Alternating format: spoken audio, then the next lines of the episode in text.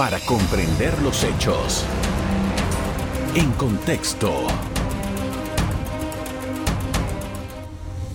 Muy buenas noches, sean todos bienvenidos y ahora para comprender las noticias las pondremos en contexto.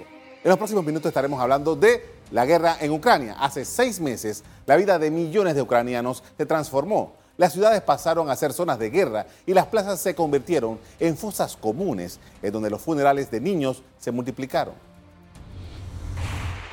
Rusia invadió Ucrania la madrugada del 24 de febrero, provocando el peor conflicto en Europa en décadas. La guerra ha contribuido a una crisis mundial de alimentos, ya que muchos países dependen de las exportaciones de Ucrania. ¿Cómo afecta esto a Panamá? ¿Cuándo terminará esta guerra? En la siguiente entrevista analizamos el tema. Para ello me acompaña esta noche Alonso Illueca, es abogado especialista en Derecho Internacional. Buenas noches. Buenas noches, Carlos. Gracias por la invitación y un honor acompañarte. Gracias por aceptar nuestra invitación. Hacía rato que no hablábamos y queremos examinar un poco eh, al punto donde nos encontramos. Seis meses de esta guerra, que ha sido una guerra que Vladimir Putin no se la había planteado así desde el principio. Pensó que era una cosa muy rápida. ¿Qué es lo que le ha pasado a Putin y qué es lo que ha pasado en Ucrania? Bueno, lo que ha pasado en Ucrania precisamente ha sido una derrota estratégica para la Federación de Rusia y para las aspiraciones expansionistas de Vladimir Putin.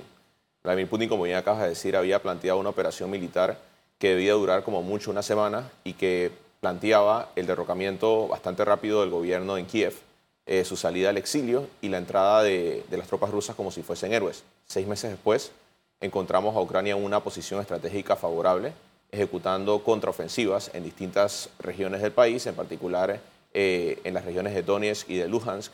Estamos ante una posible liberación de una ciudad, de la ciudad de Kherson, y estamos en un escenario estratégico muy interesante para las tropas ucranianas y, para el presidente Zelensky. Estamos en una situación bastante esperanzadora, pues quienes condenamos la guerra de agresión, quienes no estábamos de acuerdo desde el principio con esta flagrante violación al derecho internacional, estamos viendo cómo todas las predicciones que habían planteado que el ejército ruso era casi un ejército invencible, está enfrentando problemas estratégicos bastante fuertes, problemas logísticos sin precedentes y también problemas en el campo eh, desde la perspectiva militar. ¿Cómo queda el ejército ruso desde esta perspectiva, tomando en consideración de que bueno, se, le considera una potencia militar importante, se le considera un contrapeso a las potencias eh, occidentales, en su comportamiento en este conflicto en particular, eh, ¿cómo los deja?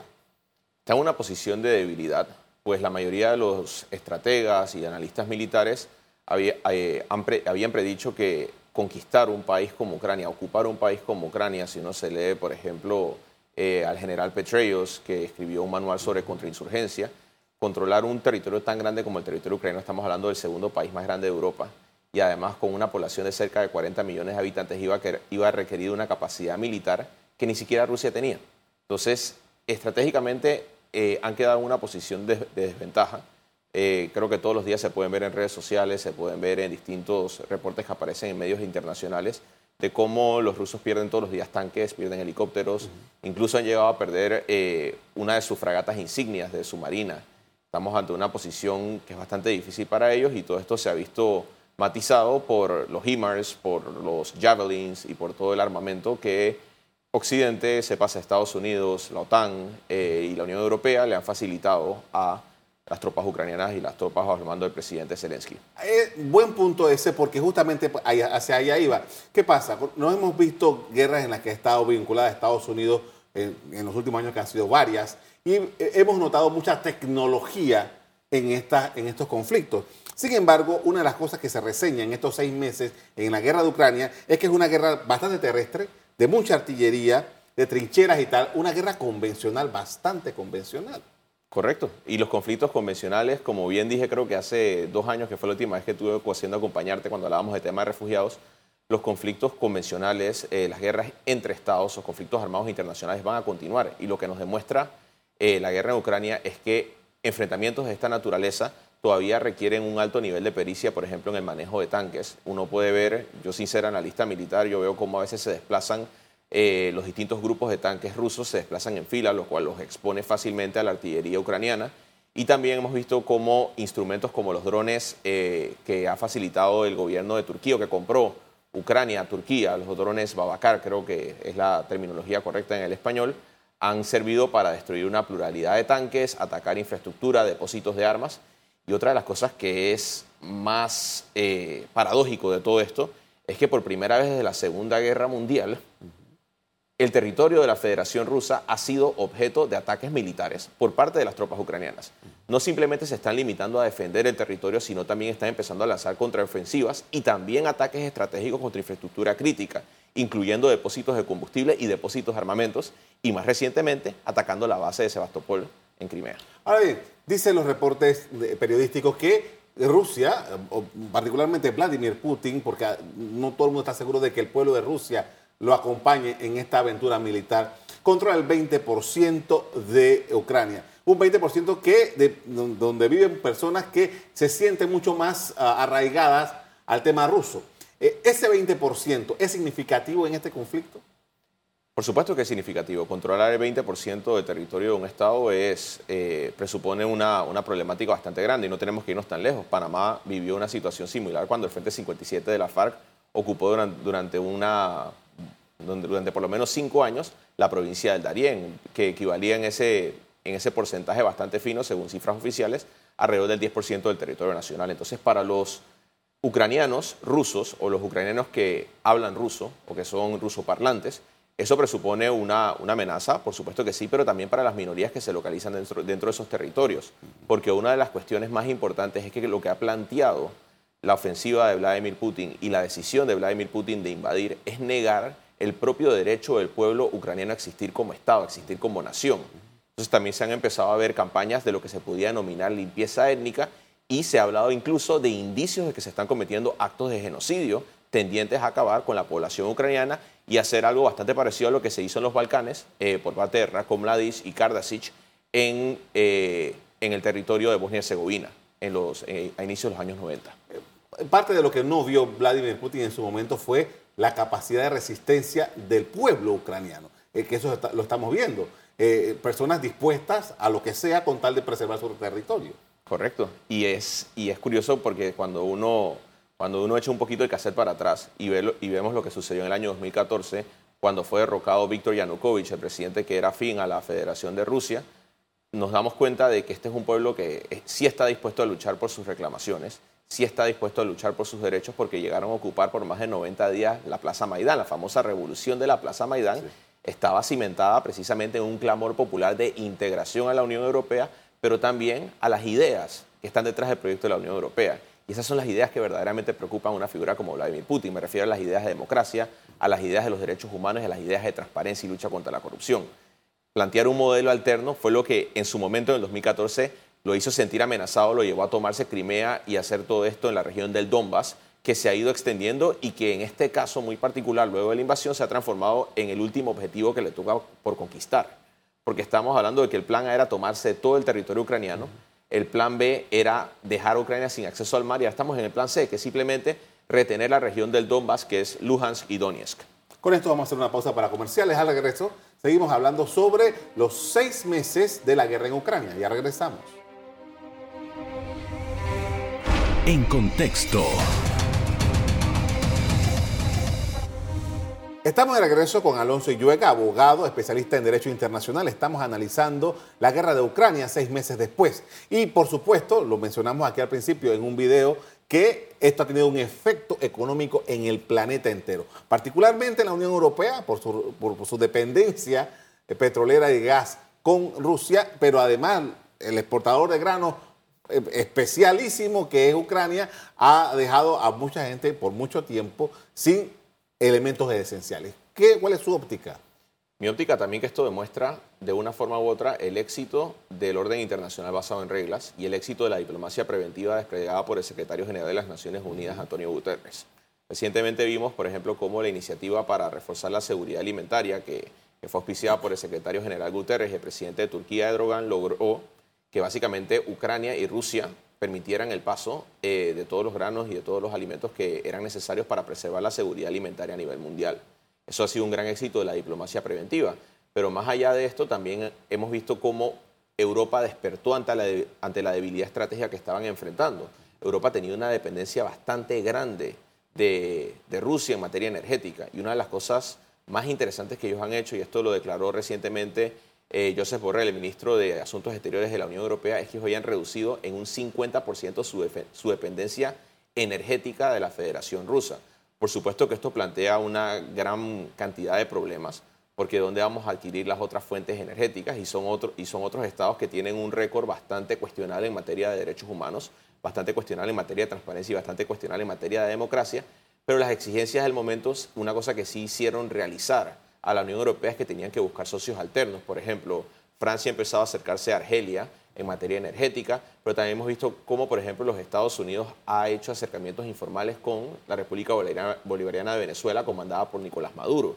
Entonces hemos visto cómo también hay ciertos grises en esa actuación, pero esa realización de esa debilidad estratégica los ha llevado a tomar ciertas decisiones que, si bien dicho, son difíciles, de una u otra forma han conllevado a reducir esa dependencia que teníamos inicialmente. Hemos tenido inflación, hemos tenido eh, inflación en todos los órdenes, eh, sobre todo el, petróleo. El petróleo fue el primero que se disparó en febrero y ahora está bajando, pero eh, eso llevó a todo el mundo a una condición muy precaria.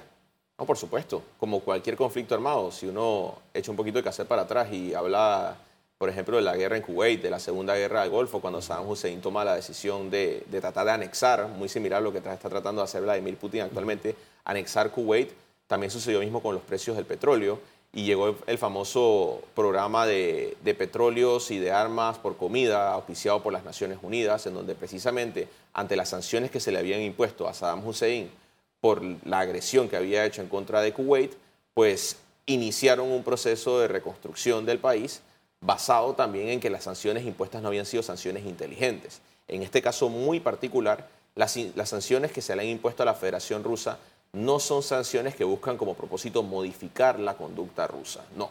Nosotros ya hemos despertado ante una realidad que es una realidad fáctica. Rusia es un miembro permanente del Consejo de Seguridad de las Naciones Unidas. Rusia tiene derecho a veto. Rusia ya ha invadido en dos ocasiones anteriores a otros dos estados, Ucrania y Georgia. Entonces, en este caso, el propósito de las sanciones no es cambiar la conducta rusa, no es cambiar la conducta de Vladimir Putin, es castigar, son sanciones punitivas. Entonces, por ejemplo, quitarle el acceso a los bancos rusos al sistema SWIFT fue un golpe fulminante que de una u otra manera, con el paso del tiempo, si, el, si Occidente continúa cohesionado, va de una u otra manera a condenar a Rusia a ser una economía de tercer mundo por los próximos años. Entonces, las sanciones sí han sido exitosas en su momento. Y esto muy de la mano con la diplomacia preventiva desplegada por el secretario general de las Naciones Unidas ha jugado un rol muy interesante. Mucho se ha criticado la figura del secretario general Guterres porque no se le ha visto en un rol un poco, un poco más activo en la prevención del conflicto y en la condena del conflicto, pero es necesario tomar en cuenta que esta es la primera vez que un secretario general de las Naciones Unidas se pronuncia abiertamente en contra de un miembro permanente del Consejo de Seguridad. Y más allá de eso, y esta es la parte, creo yo, que más más fascinante de lo que ha hecho Guterres es que tomando en cuenta el, récord que tiene Guterres como, como servidor público internacional, él venía de servir en temas de refugiados y en temas humanitarios. Entonces, el despliegue de asistencia humanitaria para los seis, casi 6, casi 6, 7 millones de personas que han sido desplazadas por el, por el conflicto ha sido una respuesta bastante efectiva de parte del sistema de Naciones Unidas. Ahora bien, eh, hablando sobre las sanciones, porque justamente parte de lo que ha ocurrido, bueno, entonces el Occidente comenzó a castigar a, la persona de Vladimir Putin, a sus allegados, a los oligarcas rusos. ¿Cuál es la relación? ¿Por qué eh, eh, combatir a los oligarcas rusos que, eh, que al menos en primera línea no son parte del gobierno ruso? Yo creo que esa es una gran crítica que se, le debe plantear y una introspección que debemos hacer aquí en el mundo occidental. Debemos tomar en cuenta que durante mucho tiempo, por ejemplo, en, el Reino Unido, en Europa, eh, en distintas partes del mundo, éramos bastante felices recibiendo dinero, por ejemplo, de los oligarcas rusos para fondear equipos de Fórmula 1, equipos de fútbol, equipos de distintos deportes y todos estábamos felices y éramos un matrimonio feliz pero en el momento en que se produce la agresión se traza una línea, una línea roja que no se debía cruzar, que era tomarte por la fuerza de territorio de un Estado, y el sistema occidental respondió con toda fuerza para de una u otra forma sentar un precedente, y un precedente claro. No puedes utilizar la fuerza para anexar otro Estado. Que las sanciones han sido efectivas en contra de los oligarcas rusos, bueno, ese es un tema que también es digno de discutir, porque una cosa que sí se ha probado Vladimir Putin es que logró hacer una suerte de limpieza en la propia, eh, en la propia oligarquía rusa desplazando a ellos e incorporando a los denominados Loviki, a las personas que eran bastante cercanas a él en su tiempo en San Petersburgo. Entonces, esas personas, por supuesto que son muy cercanas al presidente Putin y cada golpe que ellos reciben de orden económico, pues repercute de forma directa en el Kremlin. Por ende, yo sí sería un poquito más optimista en ver los efectos que han tenido esas sanciones sobre los oligarcas como efectos positivos, pero también han dejado en evidencia una suerte de doble moral de todo el mundo occidental. Yo, por ejemplo, soy fanático del equipo de Fórmula 1 y me gustaba ponerme la gorra del equipo de Fórmula 1 y el patrocinador era un, eh, una empresa rusa. Y eso, e, e, eso nos, lleva a hacer una introspección y una crítica interna para, para nosotros. Me queda un minuto, pero quería preguntarle porque ah, empezamos hablando sobre el efecto económico de esta guerra. Eh, se abrió el Mar Negro, las exploraciones están saliendo. Esto es parte del éxito que usted mencionaba de la diplomacia, pero esto es permanente. ¿Qué es lo que podemos esperar de eso? Creo que esperar algo sería, sería un poco iluso. Es decir, esperar que, que, Rusia va a responder de una forma racional y se van a preservar los canales de comunicación abiertos, se va a producir un debate a puertas cerradas en el Consejo de Seguridad y se va a llegar a una solución pacífica, sería un poco iluso porque en su momento si eso se hubiese hecho no hubiésemos llegado a una conflagración bélica. Lo que, se puede, lo que sí se puede predecir es que va a haber algún tipo de actuación irresponsable, algún tipo de, actuación sin medida por parte de la Federación Rusa que puede involucrar el tema de los reactores nucleares, puede involucrar el ataque a la Marina Mercante, en particular, por ejemplo, dos barcos panameños, dos barcos de bandera panameña en, lo que va del conflicto han sido atacados por misiles de la, de la Federación Rusa y por ende se pueden reiterar episodios de esta naturaleza que pueden llevar a una escalada o pueden llevar que, a que la crisis se vuelva a agravar. Con esto vamos a hacer otra pausa para comerciales. A regreso seguimos hablando, analizando la, la guerra en Ucrania. Ya regresamos.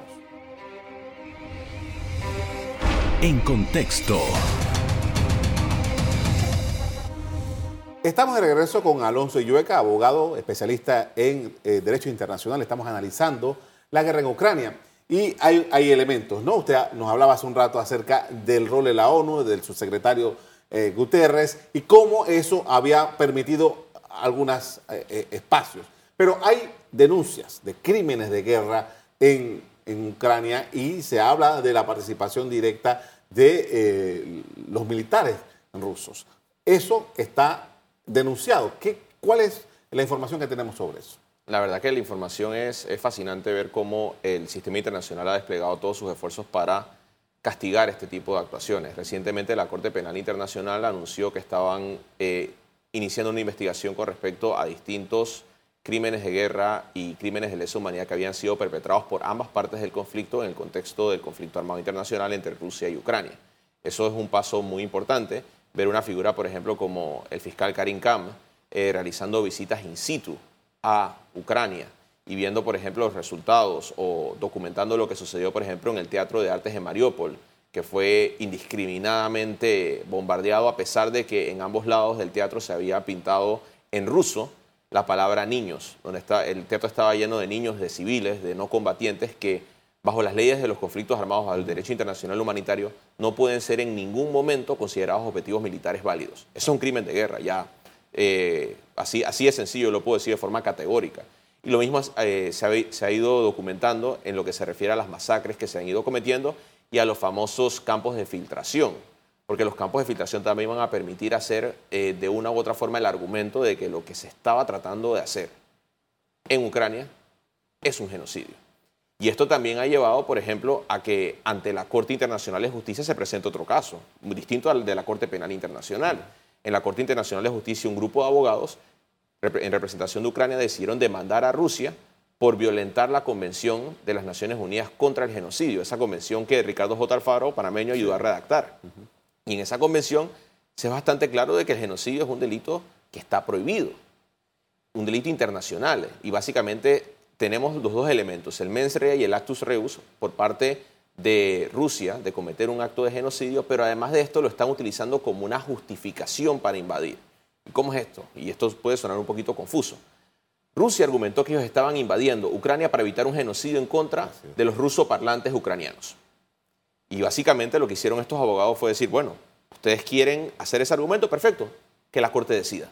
Que la Corte nos diga si nosotros, los ucranianos, estábamos cometiendo actos de genocidio y si lo estábamos haciendo, si eso justificaba una invasión. Porque en todo caso, cuando se comete un acto de genocidio, lo que corresponde es ir al Consejo de Seguridad de las Naciones Unidas, presentar las evidencias que los 15 estados que nadie quiere que se cometa un genocidio en, ningún, en ninguna parte del mundo, pues decidan intervenir militarmente y de una u otra forma placar ese tipo de actuaciones. Eso no fue lo que se vio y por eso también en la Corte Internacional de Justicia se han sumado al litigio cuatro estados, Letonia, Lituania, Nueva Zelanda y el Reino Unido de Gran Bretaña e Irlanda del Norte. Ahora, usted mencionaba hace un rato en, la conversación, dice, bueno, este es un, pueblo, el pueblo ucraniano, ucraniano, que está diciéndole, bueno, nosotros queremos los valores de la cultura democrática de Occidente, básicamente. Y parte de lo que se hablaba en febrero, cuando todo esto empezó, era que Vladimir Putin dice, yo no quiero que Ucrania sea parte de la Organización del Tratado Atlántico Norte, que es una estrategia militar de Occidente en esa zona de Europa. Ahora, ¿cuánto de esto es realmente lo que está sucediendo? ¿Cuán, esa, ese afán, por llamarlo de un modo, de esa cultura occidental democrática con los valores democráticos y derechos humanos, va también ligado al tema militar? Yo creo que eso se explica muy bien con un ejemplo de inicios de año. Antes de que Vladimir Putin tomase la decisión de invadir Ucrania, sucedió algo muy curioso en Kazajistán.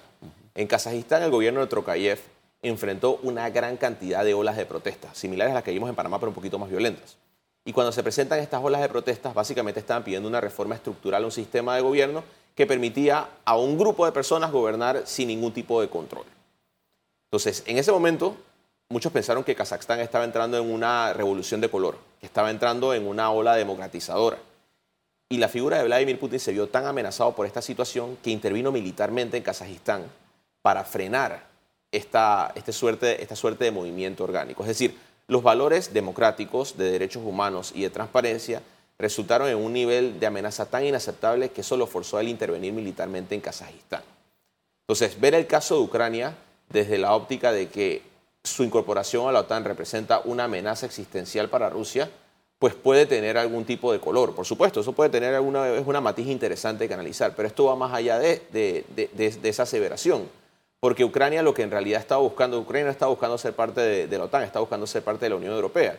Y para ser miembro de la Unión Europea, Ucrania tenía que hacer reformas estructurales. Si nosotros entramos en un análisis comparativo, Ucrania tiene niveles de corrupción muy similares a los de Panamá y muy similares a los de Rusia. Esos estándares en materia de corrupción, si vemos el IPC, el índice de la percepción de la corrupción de eh, Transparencia Internacional, nos vamos a dar cuenta, por ejemplo, que Ucrania todavía tenía que hacer reformas estructurales para siquiera poder aspirar a una membresía formalmente. Entonces, las acciones de Putin lo que en realidad hicieron fue empujar más a Ucrania hacia la Unión Europea y además de esto, fue un cálculo estratégico terrible de su parte, porque le dio una razón de ser a la OTAN. La OTAN, la alianza militar que había sido creada para enfrentar al gran enemigo de la época que era la Unión Soviética, se había quedado sin una razón de ser. Es más, habíamos visto en los últimos años cómo Donald Trump criticaba constantemente a la OTAN porque decía que la mayoría de los Estados miembros de la OTAN ni siquiera eran capaces de gastar el 2% del presupuesto en defensa, tal como se habían comprometido con la propia OTAN. Entonces, en este momento le dio una razón de ser, una razón de existir a la OTAN. La OTAN básicamente en este momento está más unificada que nunca.